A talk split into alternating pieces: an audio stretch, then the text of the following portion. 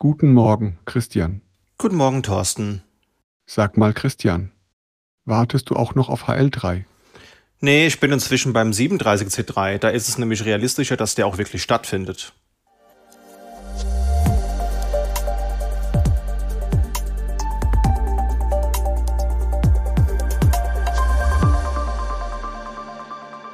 Hallo und herzlich willkommen zur 69. Folge des Fokus und Linux Podcasts, aufgenommen am 25.10. und Redaktionsschluss am 23.10. Ja, und mit dabei, wie ihr gerade schon gehört habt, der Thorsten. Hallo. Vielen Dank für die Einladung. Freut mich sehr, dabei zu sein. Keine Sorge, liebe Zuhörer, es wird jetzt nicht den Rest der Episode so weitergehen. Wir haben aber in dieser Folge tatsächlich einen Urlaubs- und Krankenstand zu vermelden. Denn ja, Felix und Jan sind heute abwesend. Bleibt uns also nur übrig, den beiden einen schönen Urlaub und eine gute Besserung zu wünschen. Und ihr müsst mit mir heute Vorlieb nehmen. Das ist natürlich insofern ein bisschen ungünstig, da wir sehr viel Security-Themen diesen Monat haben. Und naja, ich hoffe mal, Jan würdig vertreten zu können. Falls nicht, dann seht's mir bitte nach. Aber bevor wir mit den News beginnen, beginnen wir mal mit dem Feedback und den Ankündigungen. Und wir haben noch ein bisschen Feedback zur Home Assistant Folge bekommen. Da schreibt beispielsweise MLNF auf Mastodon, nach der Home Assistant Folge glaube ich, ich sollte mir Home Assistant noch einmal anschauen. Damals hat mich das ganze Gejammel nicht so gereizt. Danke für die interessante Folge. Das freut uns natürlich zu hören. Bei mir war es ja auch eher so eine Liebe auf den zweiten Blick und ich glaube, das kann sich lohnen. Also auf jeden Fall vielen Dank fürs Feedback und viel Erfolg dabei. Sebastian auch auf Mastodon schreibt, meine Highlights zweitgrößtes Projekt auf GitHub und dass sie inzwischen trotz in Anführungsstrichen Open Source so groß sind, dass sie auch bei den Hardware-Herstellern Gehör verschaffen können. Sehr cool. Ja, das ist auf jeden Fall wahr. Also hat sehr viel Momentum aufgenommen. Dem können wir natürlich nur zustimmen. Sehr viel Feedback gab es auch auf die Fediverse-Folge, die wir vor kurzem veröffentlicht haben. Unser Treuhörer Vincent schreibt zum Beispiel interessante Episode mit guten Einsichten. Stefan B. schreibt wieder eine super Episode und auf Mastodon kam auch Feedback von In Love with PDA. Der schreibt nämlich zum Beispiel, schöne Podcast-Folge zu Mastodon, vielen Dank dafür. Ja, vielen Dank für das tolle Feedback, können wir dann nur sagen. Freut uns, dass die Episode so gut angekommen ist. Wir haben wirklich übermäßig viel Feedback bekommen. Das freut uns natürlich sehr, weil es zeigt ja auch, dass es ein wichtiges Thema ist. Und daher war es ja gut, dass wir darüber gesprochen haben. Kann man vielleicht später nochmal thematisieren. Schauen wir mal. Es gab noch Feedback von Christian von Digital Courage, da haben wir uns sehr drüber gefreut.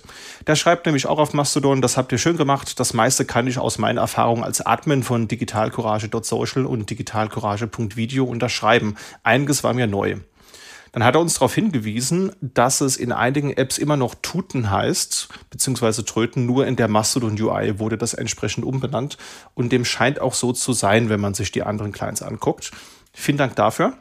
Dann haben wir noch einen kleinen Fehler auf der Tonspur gehabt, auf den er uns hingewiesen hat. Und zwar NetzDG steht nicht für Netzdurchsuchungsgesetz, sondern tatsächlich für das Netzdurchsetzungsgesetz. Schreibt aber auch, dass wenn er richtig im Bilde ist, dass man das eigentlich auch schon wieder vergessen kann, weil große Teile davon auch schon durch den Digital Services Act der EU abgelöst wurden. Und abschließend stimmt er uns noch zu, dass man kein Rechtsanwalt oder Jurastudium braucht, um eine Instanz im Fediverse zu betreiben. Also er bricht ja auch bewusst doch mal die Lanze dafür, ähm, dass Digital Courage ja auch vier Instanzen mittlerweile betreibt und noch nie Anfragen von Behörden hatte. Also so ein bisschen Mut zur Lücke und sich nicht davon abschrecken lassen, wie es ja beispielsweise auch Watson in unserer Episode getan hat.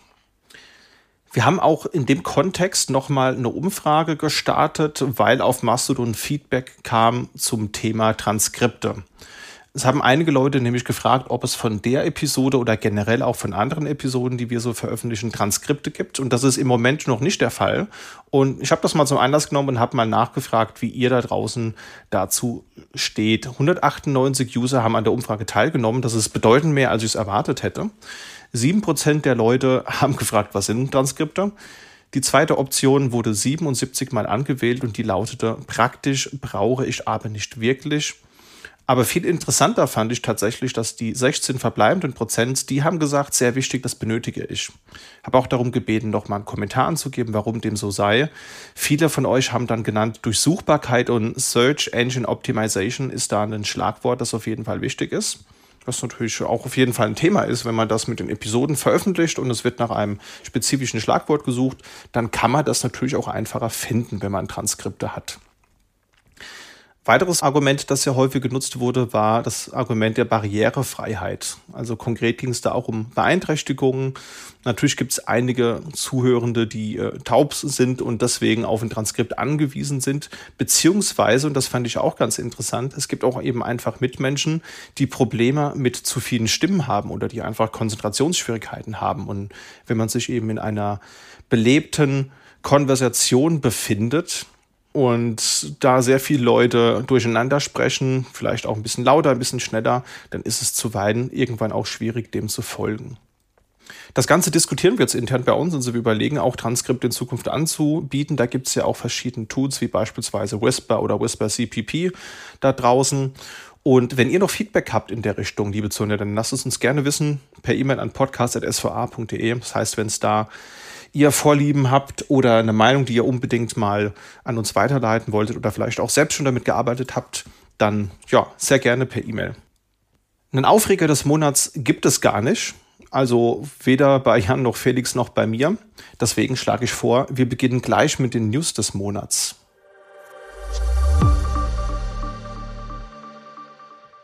Ja, und der Monat, der hat es wirklich in sich. Es sind einige Sicherheitslücken aufgetreten. Die werden wir auch gleich mal besprechen. Wie gesagt, ich versuche hier Jan würdig zu vertreten und wir beginnen mal mit der WebP-Lücke. Also für diejenigen unter euch, denen das jetzt nicht sofort was sagt, WebP ist ein Grafikformat für verlustbehaftete oder auch verlustfreie Bildkompression. Naja, konkret geht es da um statische oder eben auch animierte Bilder. Das ist ein Standard oder ein Format, das von Google ins Leben gerufen wurde. Es ist weit verbreitet und gängige Webbrowser unterstützen das auch. Das heißt, ihr habt bestimmt auch schon mal irgendwo über einen Messenger ein WebP-Bild zugeschickt bekommen. Da ist euch das bestimmt auch schon mal aufgefallen. Und da gab es eben eine Lücke.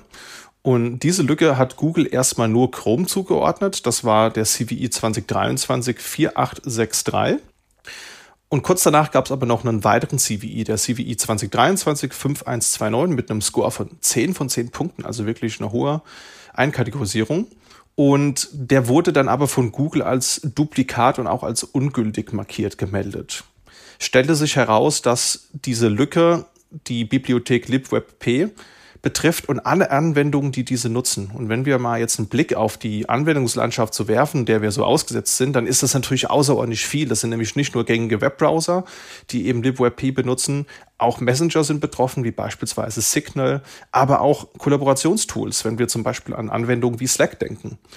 Und natürlich alles, was in Electron geschrieben ist. Und ja, spätestens damit ist wirklich ein Großteil aller Anwendungen, die wir so tagtäglich benutzen, getargetet. Ja, es gibt eine Liste auf GitHub, die wir euch verlinkt haben. Da stehen etwas über 700 Anwendungen und die Liste erhebt auch keinen Anspruch auf Vollständigkeit.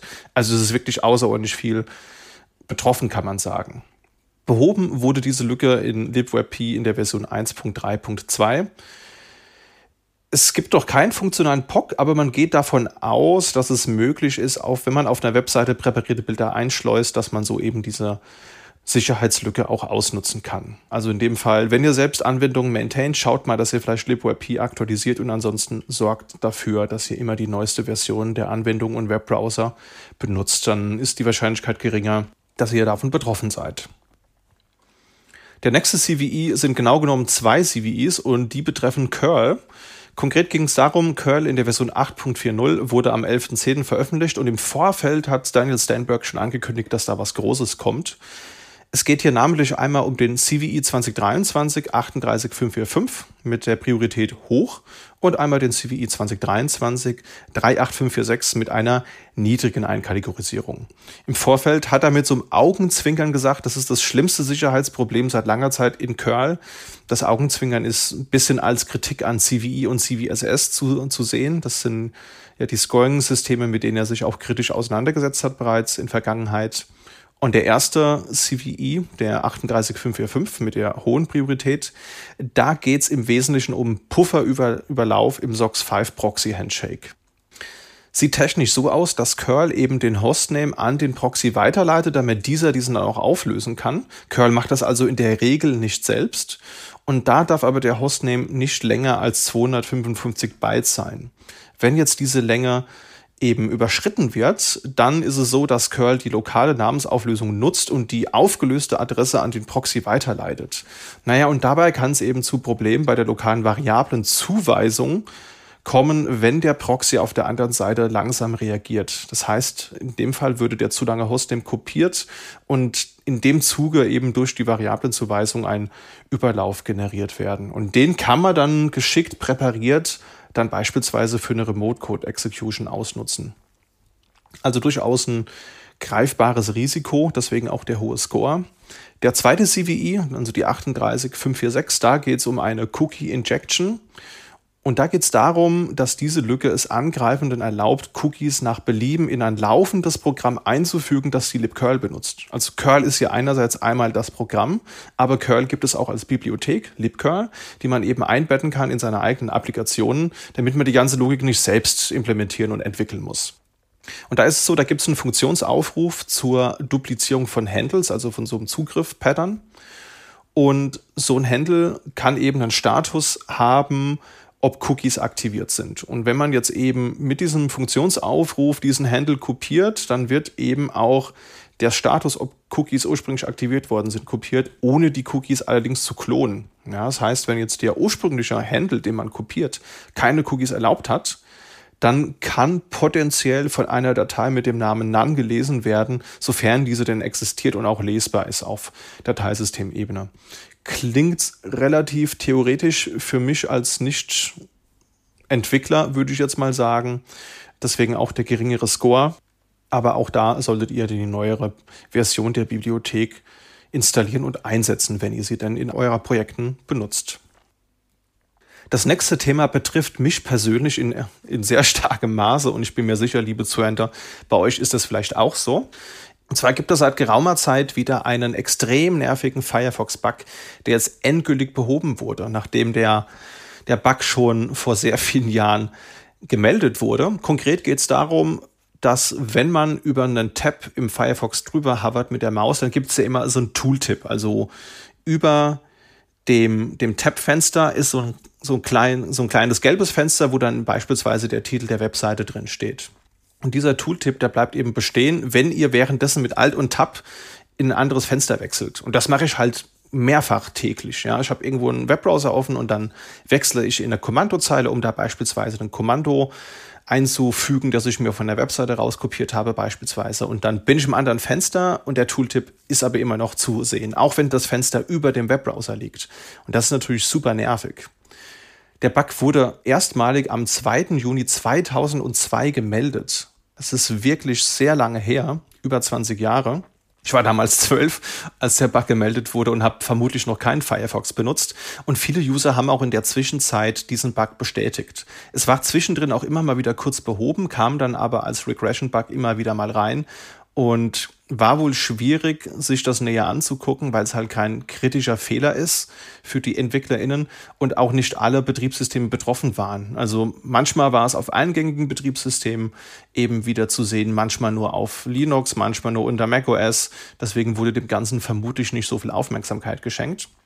Und der Fehler mit der Nummer 148624 wurde von Jifan Zhu behoben. Ich hoffe, ich habe den Namen richtig ausgesprochen. Ein Entwickler, der 23 Jahre alt ist und er schreibt auch selbst im ähm, Post, dass er drei Jahre alt war, als dieser Bug gemeldet wurde. Ja, und er hat sich das angeguckt. Da haben wir euch auch einen Artikel in den Shownotes verlinkt wo ihr euch das mal anschauen könnt. Und der Fix wurde inzwischen auch gemerged und erscheint in der Firefox-Version 119, die bald erscheinen dürfte. Also ein sehr gutes Beispiel dafür, dass es sich auch wirklich bei sehr langen und alten Bugs mal lohnt, nochmal reinzugucken.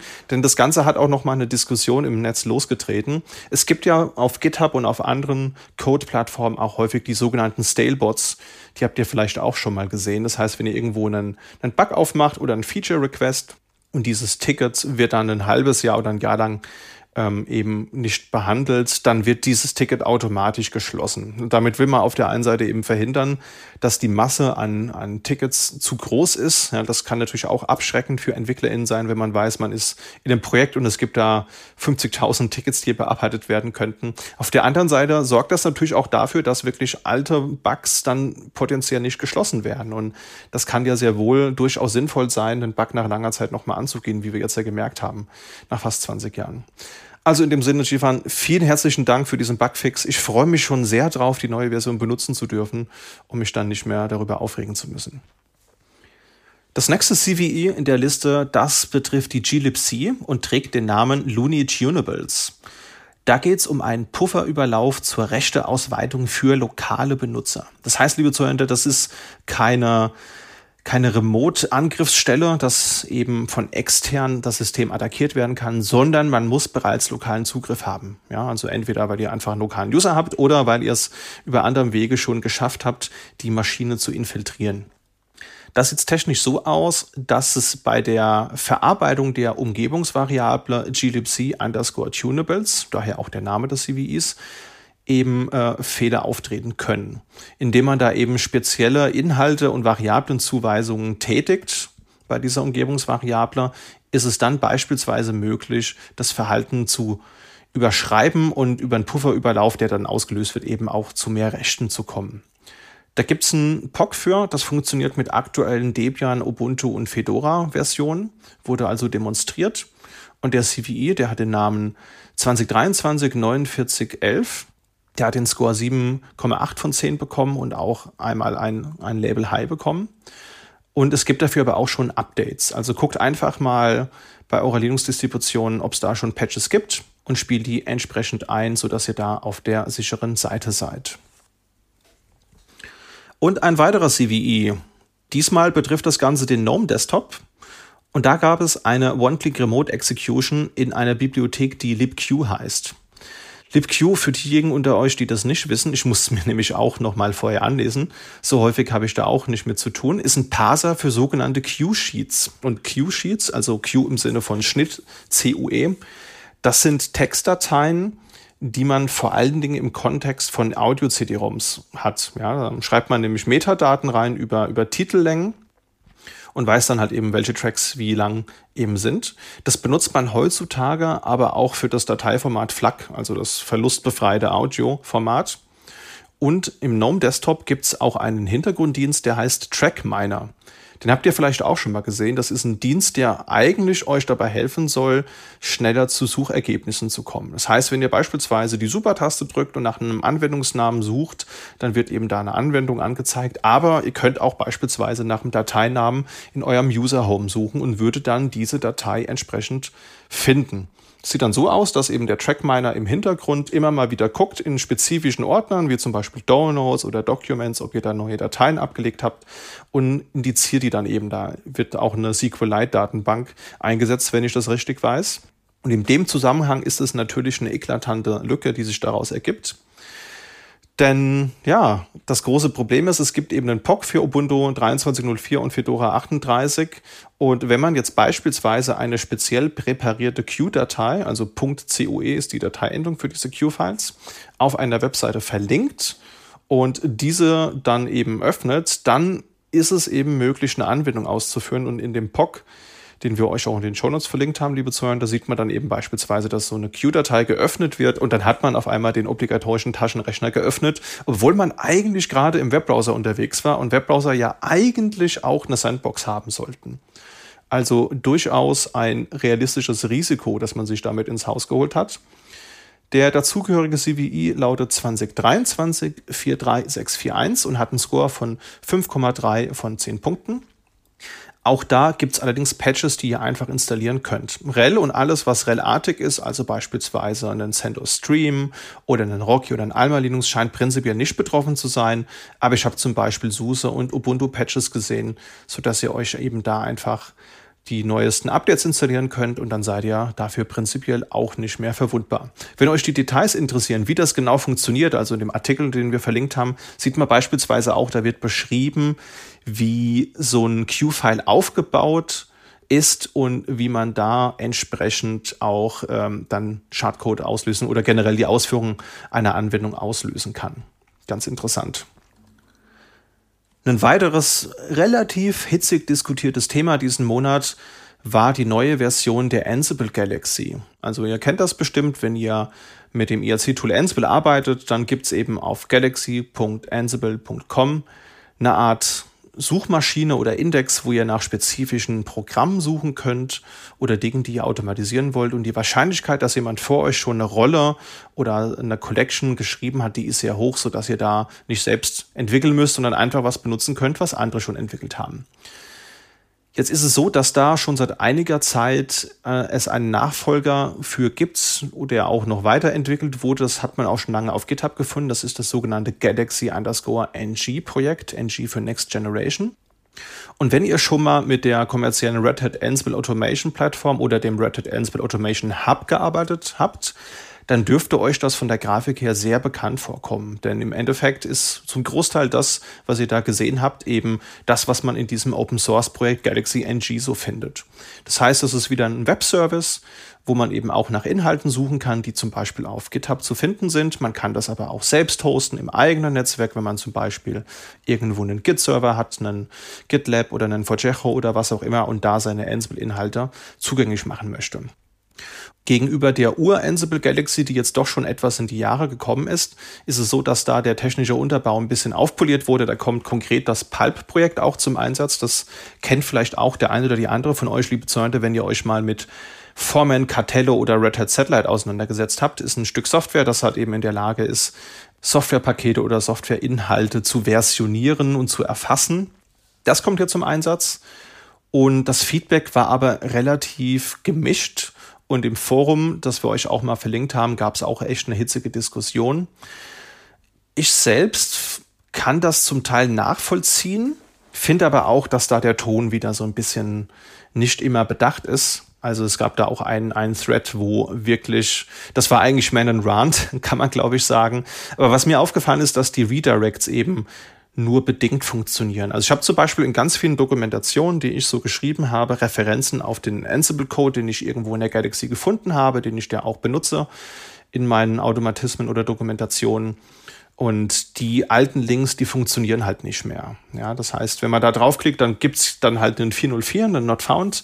Und unten sieht man aber unter den Suchvorschlägen dann das, was potenziell gemeint sein könnte. Also man kommt schon drauf, aber die UX ist jetzt nicht die beste. Und naja, ich glaube, in der Zeit, wo Leute einfach zu wenig und zu kurz nur, nur lesen, äh, gibt's bestimmt einige, die dann, wenn sie auf alte Links klicken, dann glauben, dass sie einem falschen Link gefolgt sind und dann gar nicht sehen, dass da unten eben eigentlich der richtige Link auch noch steht. Habe ich auch mal im Forum als Feedback eingereicht. Und da wurde jetzt aber auch darauf hingewiesen, dass das große Problem ist, dass die alte Galaxy eben, die kannte nur Rollen. Da haben sie dann irgendwann Collection Support mit dazu gebaut.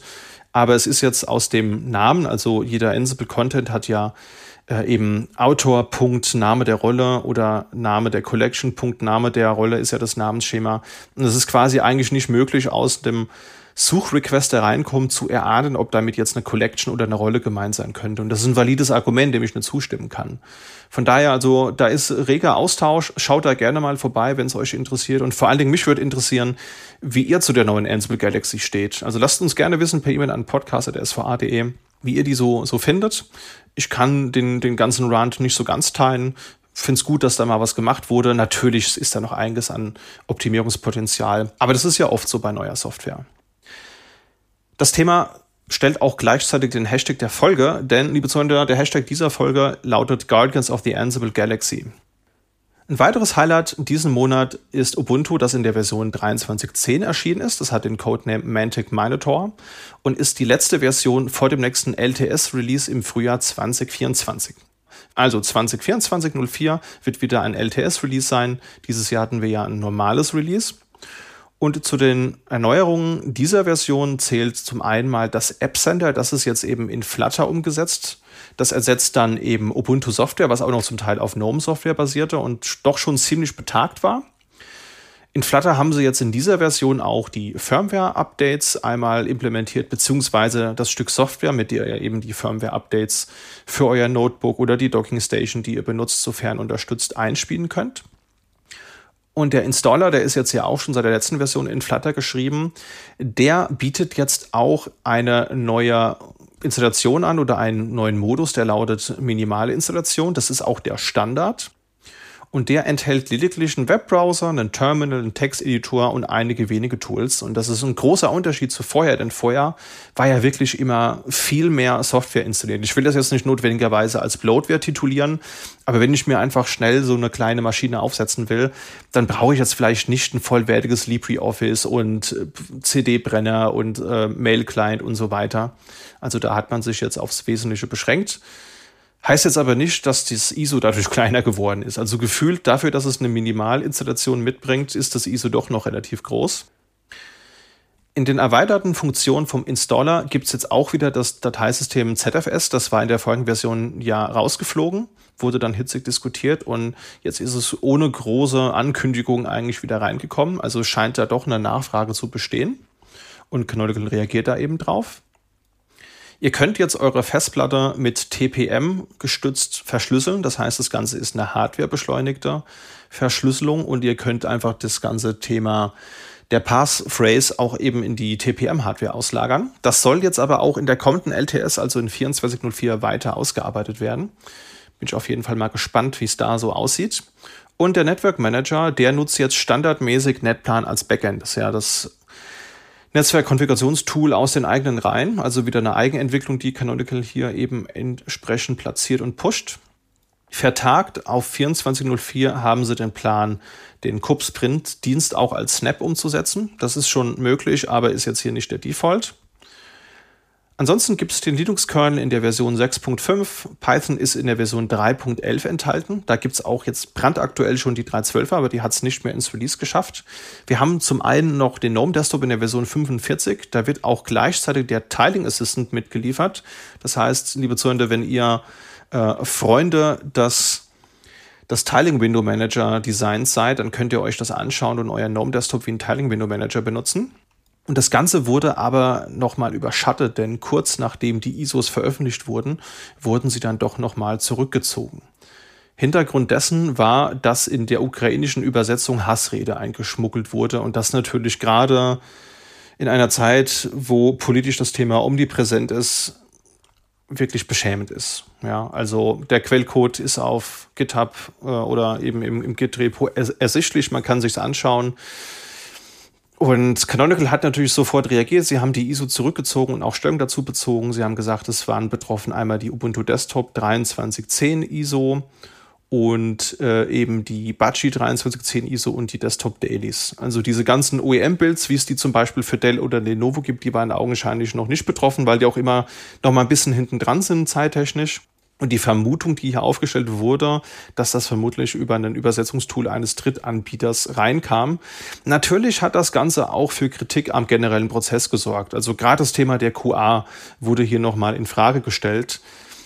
Aus verständlichen Gründen ist natürlich ein, ein Rätsel, wie so etwas passieren kann, kurz vorm GA-Release, äh, dass da nicht nochmal reingeschaut wird. Das ist ja durchaus etwas, das man automatisieren kann. Also gerade beim Thema Übersetzung kann man mit APIs arbeiten, die dann eben nochmal gegenprüfen, ähm, damit man das jetzt vielleicht nicht automatisiert behebt, aber dass man zumindest sieht, oh Moment, da geht es aber eigentlich um bearbeiten, kopieren und da steht aber was ganz anderes drin. Will man da vielleicht mal drüber schauen, wäre da, glaube ich, eine gute Option gewesen.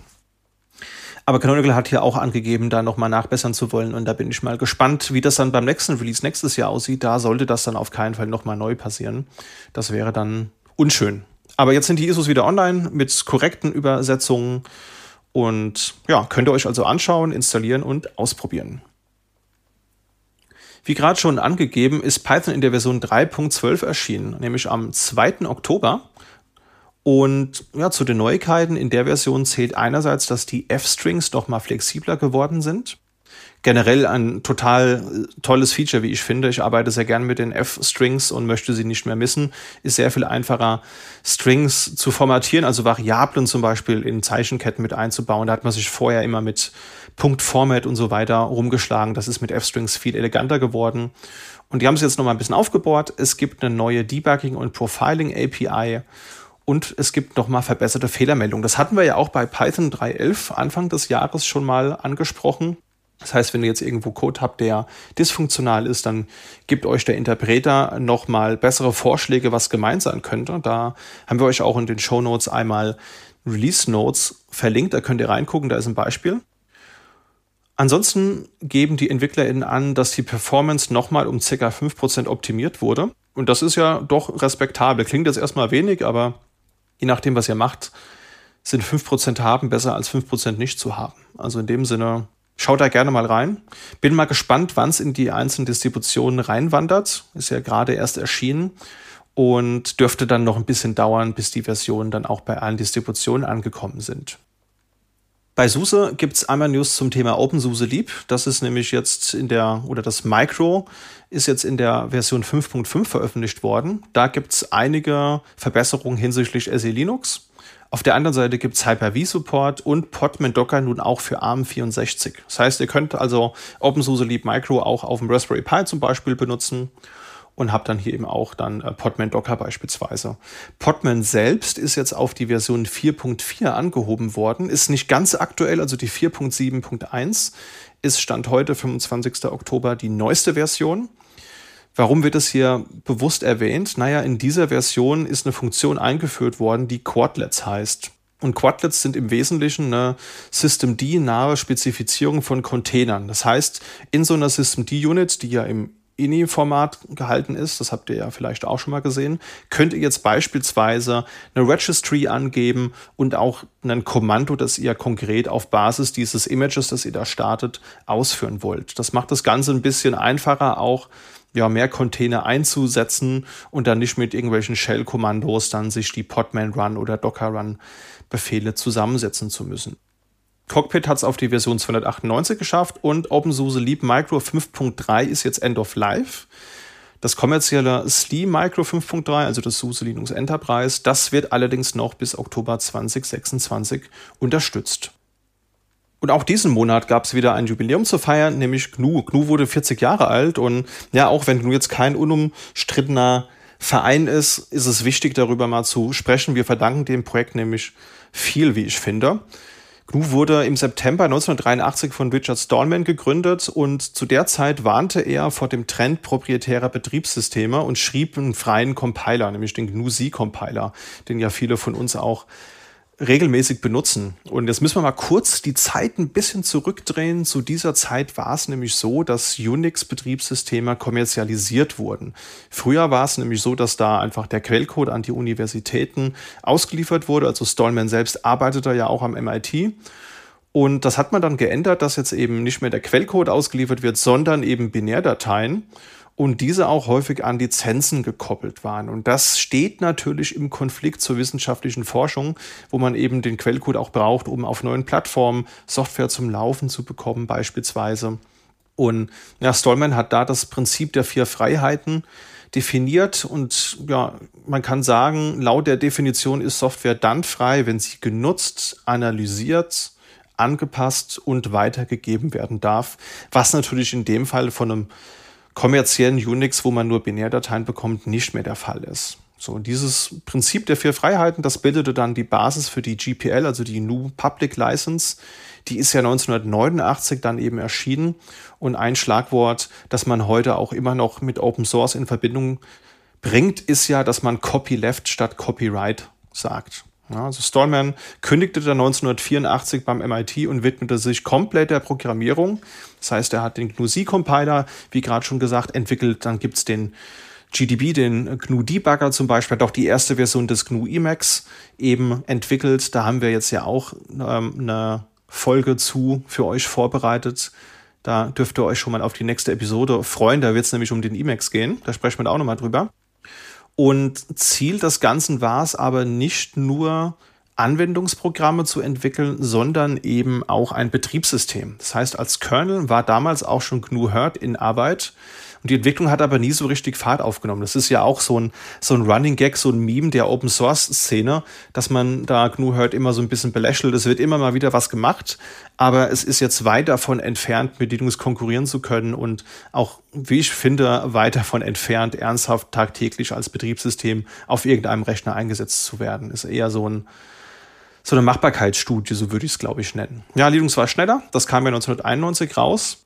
Und damit begann auch der lange Streit über die Bezeichnung, ob man jetzt Linux oder GNU Linux sagt. Ist auch heutzutage immer noch ein Thema, was regelmäßig Lager spaltet.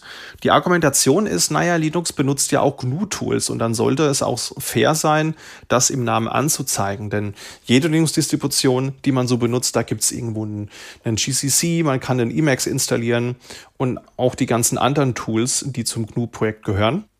Ich glaube, abgesehen von Debian, GNU, Linux gibt es wirklich wenig Distributionen, die das auch im, auch im Namen tragen.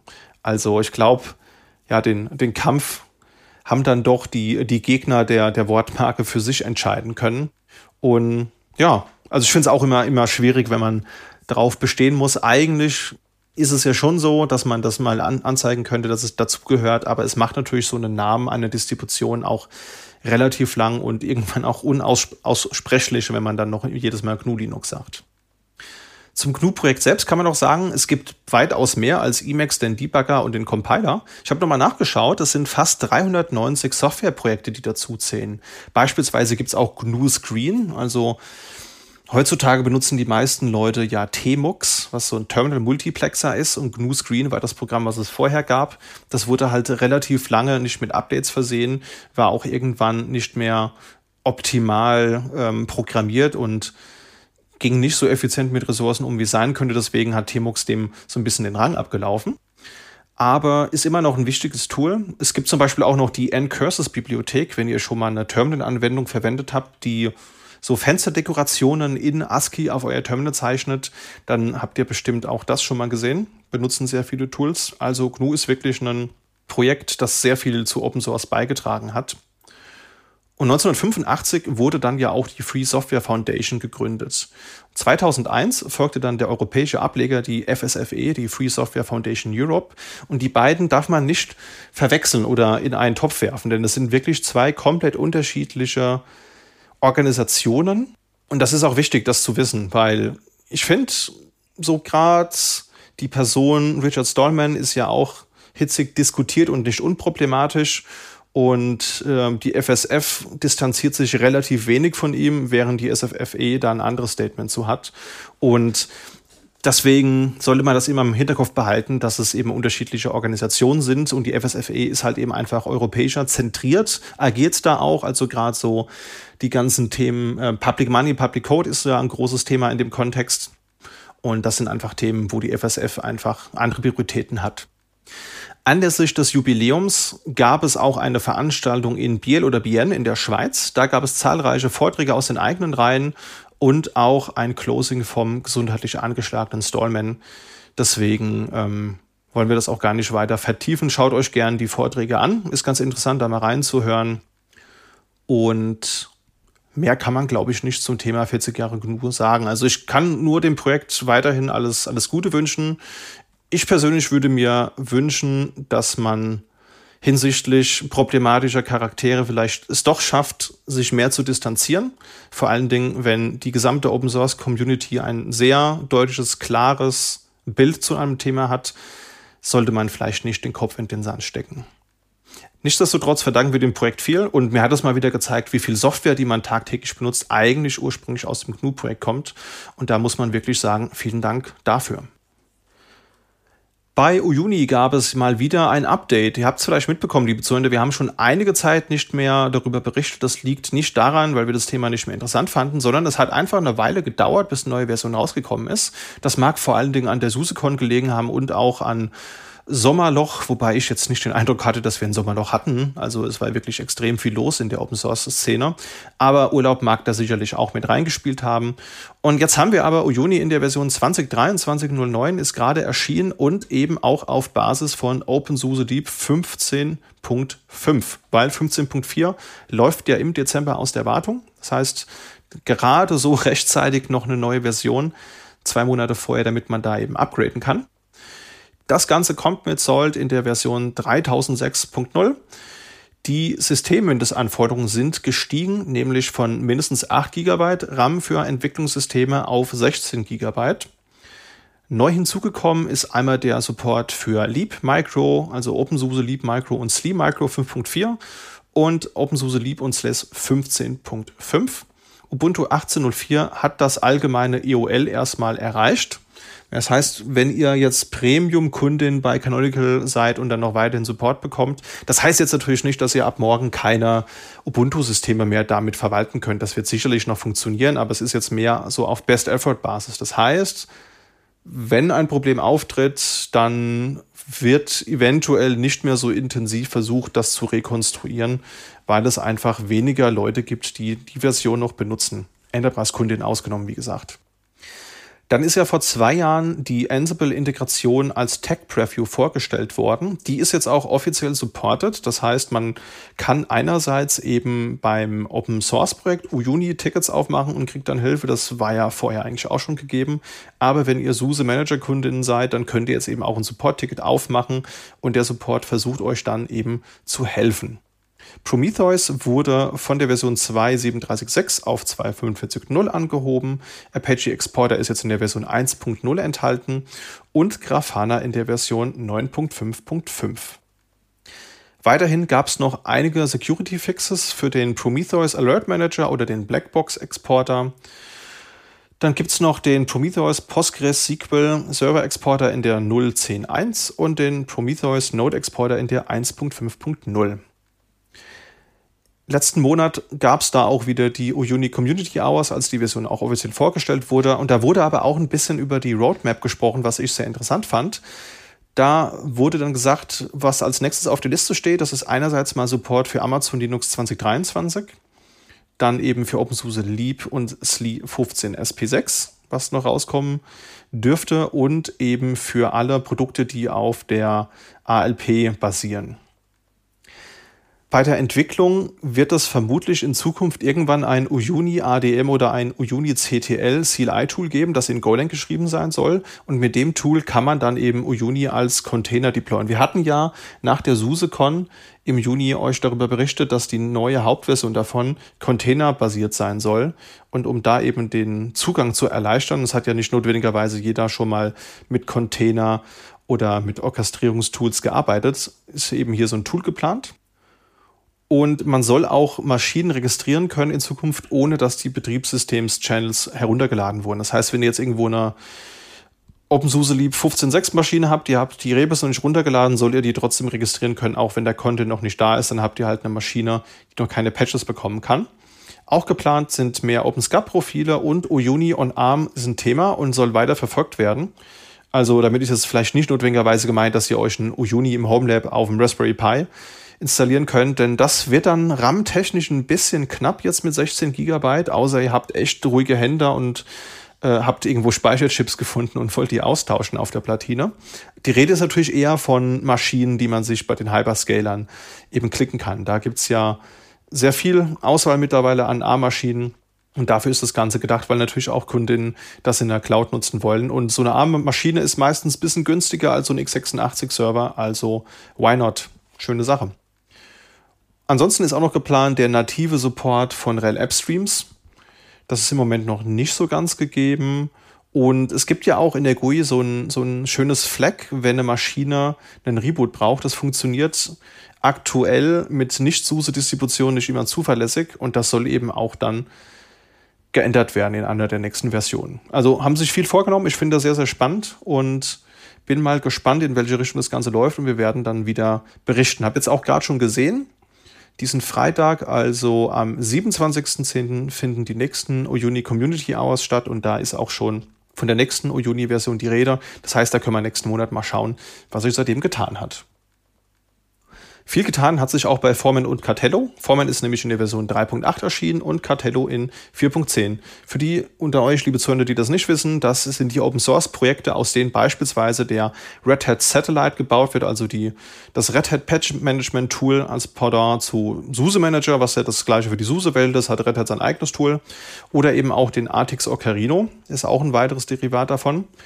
Und ja, bei Formen 3.8, da gab es zahlreiche Bugfixes und auch kleinere Erneuerungen. Da haben wir euch mal die Release Notes in die Show Notes gepackt.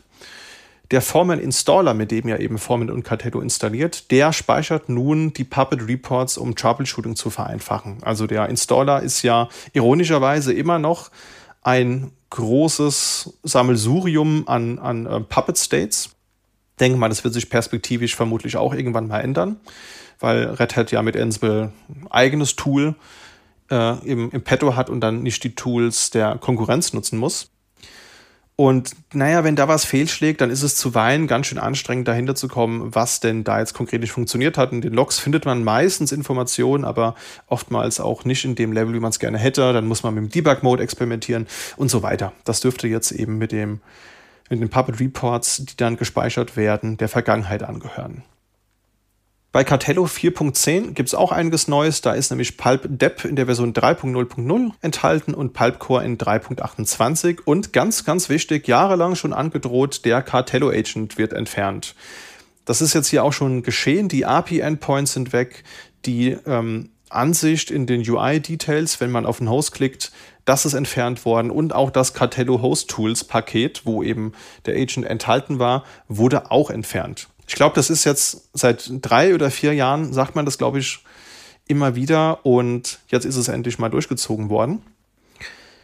Es wurden auch einige Bugs entsprechend gefixt und es war auch am 17.10. gab es das Ocarino Summit in München. Also Ocarino, wie gerade schon kurz angekündigt, ist ein weiteres Derivat von Formen und Cartello, ist das Tool der Artix AG, die den eben entwickeln und die laden einmal im Jahr zum Austausch ein weil eben auch viele Angestellte von Artix eben in der Formen-Community aktiv unterwegs sind. Von denen kommt beispielsweise der Debian-Support für Pulp. Also dadurch habe ich die Jungs und Mädels vor einigen Jahren kennengelernt auch. Und ja, die haben eingeladen, um einfach sich mal anzuschauen, was es so Neues gibt. Und was geplant ist für die Zukunft. Das fand ich sehr interessant, weil man eben mit den EntwicklerInnen sich gut austauschen konnte. Es gab einen Ausblick auf die Version 6.6 vom Ocarino, die jetzt noch im Oktober kommen soll. Da ähm, werden wir bestimmt später nochmal berichten, wenn die Version dann auch da ist. Und was ich auch ganz interessant fand, wir haben dann auch ein Brainstorming mit den EntwicklerInnen gemacht und haben einfach mal so skizziert, was, was wir denn gerne hätten, welche Features uns so fehlen, in welche Richtung das Ganze geht. Und die Leute werden das dann entsprechend berücksichtigen und auch versuchen, in die Community rauszutragen und was zurückzugeben. Und das Brainstorming fand halt in einem Riesenrad statt. Das war halt echt unterhaltsam. Äh, ich wusste gar nicht, dass man Konferenztische in dem Riesenrad unterbekommt, aber das scheint ein Thema in München zu sein. War auf jeden Fall mal sehr interessant, sowas mitgemacht zu haben. Ja, und im Adventskalender, liebe Freunde, also wir werden auch dieses Jahr im Dezember wieder einen Adventskalender für euch vorbereiten. Das heißt, jeden Tag eine kurze Episode. Und da werden wir auch eine Episode eben äh, diesem Thema widmen und mal schauen, was da in der Formen-Community so an Kollaboration stattfindet. Da könnt ihr euch schon mal drauf freuen. Das letzte CVE für diesen Monat betrifft den Mail Transfer Agent Exim. Konkret geht es da um den CVE 2023 42115. Der hat einen Score von 9,8, also eine hohe Priorität und wurde von der Zero Day Initiative entdeckt. Allerdings ist das schon ein bisschen her, denn die wurde eben im Juni 2022 gemeldet. Worum geht's da? Naja, es ist ein Fehler im SMTP-Dienst, der eben keine ordnungsgemäße Validierung der Daten vornimmt, die man da hinschickt. Und konkret konnten die Leute darlegen, dass Schreibvorgänge über das Ende eines Puffers hinaus möglich sind. Und das kann dazu führen, dass man Code im Kontext des Service-Users ausführen kann. Und das ist natürlich unschön. Das heißt, die Lücke wurde gemeldet. Nach zehn Monaten war da immer noch nichts zu hören, deswegen haben die Leute da einfach nochmal nachgehakt. Dann wurde nochmal gebeten, äh, nochmal Details zuzuschicken und wie das Ganze denn ausgenutzt werden kann. Das wurde gemacht und dann wurden die Leute wieder geghostet. Naja, und dann haben sie sich das halt nicht länger angeschaut und haben dann damit gedroht, die Lücke am 27.09. offen zu legen. Und das haben sie dann eben auch gemacht. Also da war das Projekt leider anscheinend wenig kooperativ den Menschen gegenüber und die Arbeit wurde dann von den Distributionen auch zum Teil übernommen. Also es gibt Patches zum Beispiel von SUSE und Ubuntu habe ich im Rahmen der Vorbereitung gesehen. CVE und ähm, Advisory von Zero Day Initiative haben wir euch in den Show Notes verlinkt. Schaut es euch gerne an und wenn betroffen, dann gerne einfach den Patch installieren, dann sollte das Thema für euch auch geklärt sein. Und dann haben wir gegen Ende noch eine News, die eigentlich ausgeschlossen wurde für dieses Jahr. Und zwar hat Eben Upton vor Monaten angegeben, dass es kein Raspberry Pi 5 mehr in 2023 geben wird. Und was soll ich euch sagen, liebe Freunde? Wir haben Oktober und wir haben den Raspberry Pi 5, der vermutlich auch ab dem 23. Oktober, also seit vorgestern zum Datum der Aufnahme, lieferbar sein soll. Den gibt es in zwei Versionen, in 4 GB, da soll er 60 US-Dollar kosten und 8 GB, da würde er ihm 80 Dollar kosten. Also keine kleineren Größen mehr. Früher gab es ja noch 1 und 2 GB, die gibt es jetzt nicht mehr. Habe ich auch nie ganz verstanden, warum man so kleine RAM-Größen noch braucht, weil potenziell braucht man heute eher mehr als weniger RAM. Hat man jetzt hier wohl konsolidiert und die deutschen Preise, so nach dem, was ich gefunden habe, ist natürlich überall vergriffen, wie zu erwarten war 4 GB Version 68,50 Euro habe ich rausgefunden und, und das finde ich ein bisschen arg überzogen, 120 Euro für die 8 GB Version. Das ist doch ein beträchtlicher Unterschied gegenüber der unverbindlichen Preisempfehlung. Aber kommen wir mal zu den technischen Unterschieden. Was gibt's Neues? Naja, das SoC ist wieder von Broadcom. Das ist jetzt ein BCM 2712 statt 2711, wie es vorher war. Das Ganze ist nach wie vor ARM V8, also es ist 64-bittig. Es gibt auch schon vereinzelte SoCs, die ARM V9 können, wenn ich es richtig weiß. Wir haben jetzt eine Cortex A76 CPU. Vorher war es eine A72 CPU. Das ist auch wieder ein Quad-Core der allerdings mit bis zu 2,4 Gigahertz taktet. Vorher waren es 1,5 bei der 2 und 4 Gigabyte Version von, vom Raspberry Pi 4 und die 8 Gigabyte Version, die konnte man sogar auf 1,8 Gigahertz takten, beziehungsweise da war der Grundtakt einfach ein bisschen höher. In Summe verspricht sich daraus eine Leistungssteigerung Faktor 2 bis 3. Das ist echt respektabel. Das muss man sich da mal anschauen, was dann realistisch auch bei rumkommt, ob das wirklich so der Wahrheit entspricht. Die GPU, das ist jetzt eine Videocore 7 mit 800 Megahertz. Das war vorher eine Videocore 6 mit 500 Megahertz, also auch da hat sich was getan. Wir haben Bluetooth 5.0 Low Energy und wir haben 802.11 AC WLAN wieder mit dabei. Aber besonders spannend in dem Kontext ist eigentlich ein Steuerchip, den die selbst entwickelt haben, der RP1. Da haben sie jahrelang dran entwickelt und haben da auch einige Millionen in die Entwicklung reingesteckt. So haben sie das zumindest angegeben. Da haben wir auch nochmal in den Show Notes für euch einen Artikel oder generell einige Artikel zu dem Thema verlinkt. Einen auch über den RP1. Könnt ihr gerne mal reinschauen. Der übernimmt jetzt USB 2.0, 3.0, PCI Express 2.0, Ethernet, GPIO und auch FPC-Anschlüsse, die man ab jetzt für Kamera und Display braucht. Das heißt, die bisherigen Anschlüsse scheinen hier nicht weiter genutzt werden zu können, gibt es aber Adapterkabel für, sodass man da die bereits angeschaffte Hardware möglicherweise nicht wegschmeißen muss. Auch angekündigt wurde ein Adapterboard für NVMe-SSDs. Das soll ab Anfang 2024 erhältlich sein. Klingt erstmal gut, kleiner Bummer, aber man braucht dafür zusätzlich 12 Volt. Ja, also braucht dann wieder ein zweites Netzteil und naja, das hätte ich mir persönlich anders gewünscht. Ähm, der Jeff Gilling, der auch in der Ansible Community sehr aktiv unterwegs ist, der hat das schon testen können. Der scheint ein Vorserienmodell erhalten zu haben. Da haben wir auch in den Show Notes einen Artikel verlinkt und ich glaube, auf YouTube hat er gerade gestern oder so auch ein Video dazu veröffentlicht. Wird auch im Blog verlinkt sein, könnt ihr euch mal anschauen, wenn das für eins eurer Projekte prinzipiell interessant ist. Es gibt noch einen weiteren Chip, das ist der Renesas DA9091. Der ist für die Stromversorgung zuständig und es gibt auch eine Realtime-Clock, sodass man jetzt endlich mal Datum und Uhrzeit speichern kann und vielleicht nicht immer notwendigerweise auf einen NTP angewiesen ist. Weiteres Highlight ist, es gibt einen Soft-Taster für An und Aus. Das heißt, man kann das kontrolliert das Ganze an- und ausschalten. Das war ja früher immer, hat es erfordert, dass man sich ein eigenes Shield dafür benutzt oder halt selbst mit GPIO-Pins da sich was zusammenbaut. Das ist jetzt einmal gelöst worden, langfristig. Aber das Standardgehäuse, das empfohlen wird und auch von der Raspberry Pi Foundation gefertigt wird, das verfügt jetzt über einen Lüfter. Und anderes Problem, die Anschlüsse sind teilweise anders angebracht. Also ich glaube, LAN, Buchse und USB haben sie vertauscht. Das hat dann zur Folge, dass die Gehäuse leider nicht mehr kompatibel zueinander sind. Also früher konnte man ja die Gehäuse für einige oder mehrere Generationen zumindest benutzen. Nicht alle, aber einige. Und das ist jetzt hier leider nicht mehr machbar. Auch wird empfohlen, ein 5 Volt Netzteil mit 5 Ampere und 25 Watt zu verwenden. Und da muss man sich die Frage stellen, ob man da vielleicht nicht den Fokus verliert. Also wenn ich mal zurückdenke an die ersten Raspberry Pis, dann hatten die ganz andere Eckdaten, auch ganz andere Preise, davon jetzt mal ganz abgesehen. Also der 35 Dollar PC, der ist jetzt hier schon lange Geschichte, wenn wir uns das mal hier anschauen. Und gerade wenn ich jetzt mal hier bei Geizhals gucke und irgendwie 140 Euro für ein Pi 5 sehe, glaube ich, sind wir irgendwie falsch abgebogen.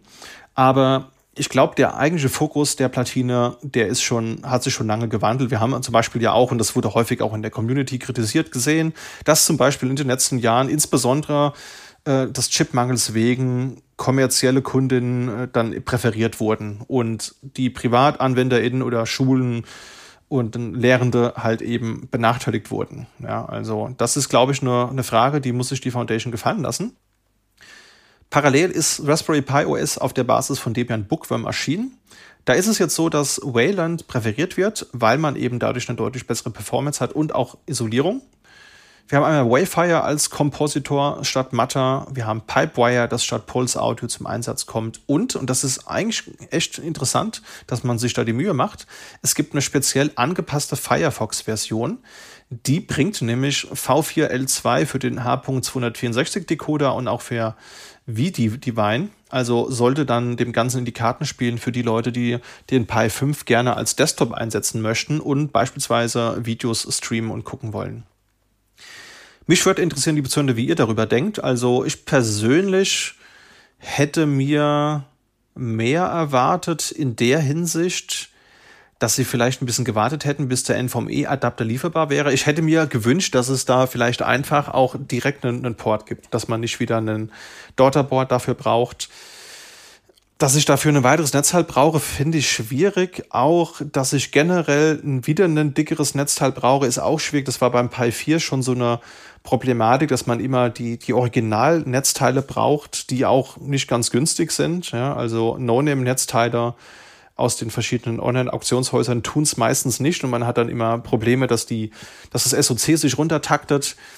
Das hätte ich mir einfach anders gewünscht. Und ja, ansonsten die ganzen neuen Highlights finde ich schon ganz interessant. Aber so ganz überzeugt bin ich noch nicht, aber ich werde natürlich mal gucken, dass ich einen in die Finger bekomme und mal schaue. Ich habe ja hier schon einige Pi 4s, die ich schon nicht benutze. Da werde ich natürlich mal einen Benchmark machen und schauen, wie es sich mit dem Pi 5 verhält. Aber wenn ihr Use Cases habt oder Dinge, auf die ihr da schon lange gewartet habt, die ihr endlich jetzt mit dem Pi 5 umsetzen könnt, dann lasst uns gerne wissen per E-Mail an podcast.sva.de oder eben über Social Media. Würde uns interessieren. Können wir bestimmt in einer der nächsten Folgen auch nochmal drauf eingehen. Und damit haben wir die News zusammengefasst und ich schlage vor, wir kommen zu den Tool- und Medientipps. Ja, und ich habe heute einen Medientipp und zwar einen iX-Artikel über Event-Driven Ansible.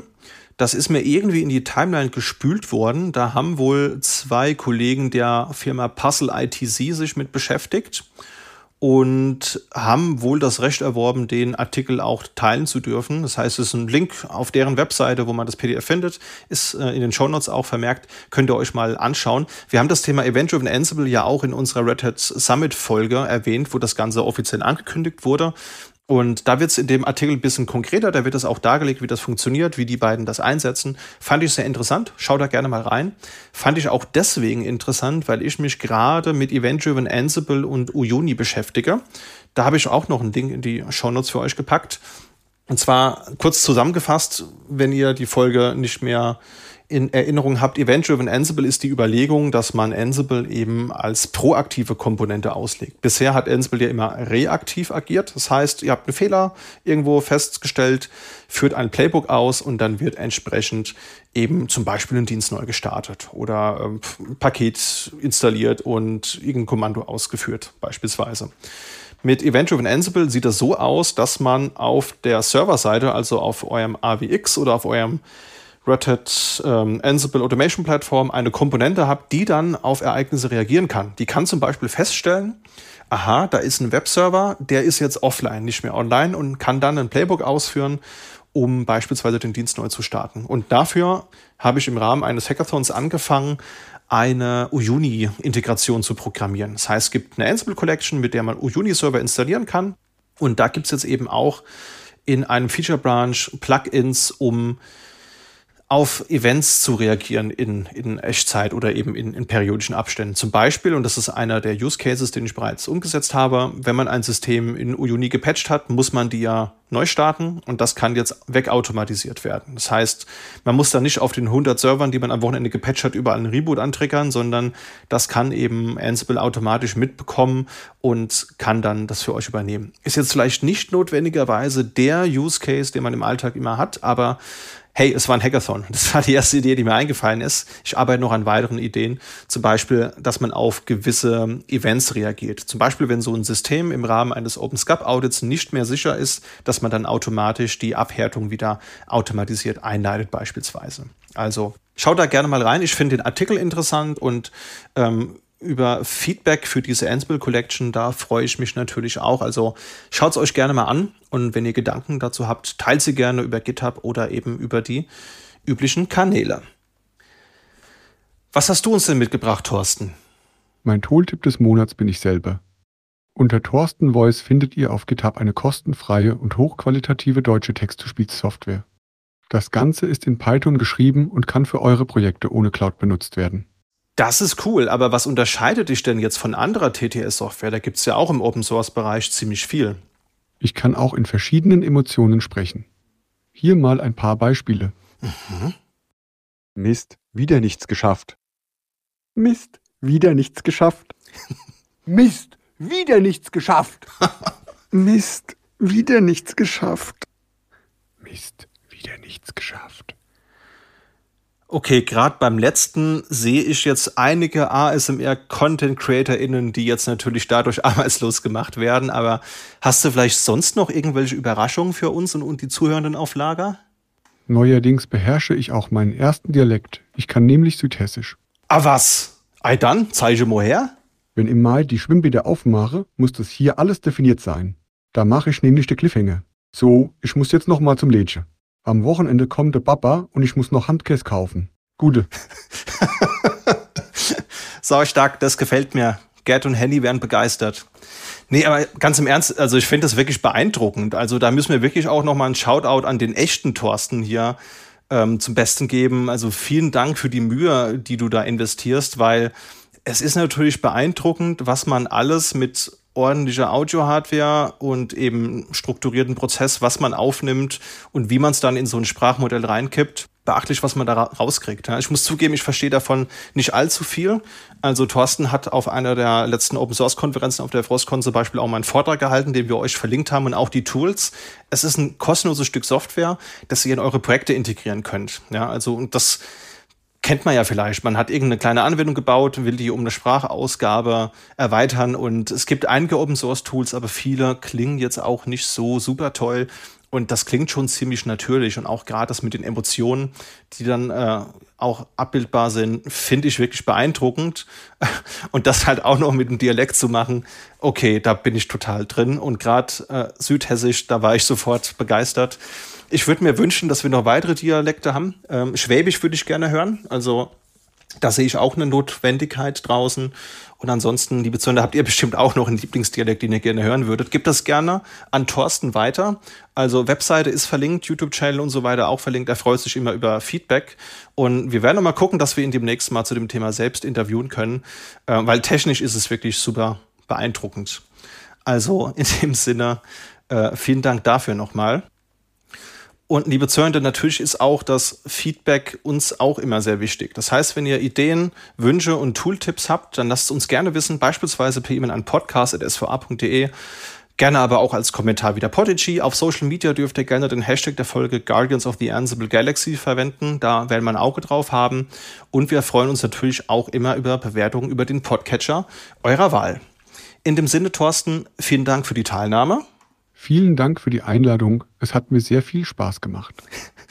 Und liebe Zuhörer, beim nächsten Mal denke ich auch mal wieder in normaler äh, Dreifachbesetzung. Ich hoffe, es war für euch akzeptabel, heute mal nur mit mir Vorlieb zu nehmen. Hoffe, habe die News gut rübergebracht. Und dann hören wir uns in einer der nächsten Folgen wieder. Bis dahin. Tschüss. Aller Leute. Macht's gut, gell? Ciao.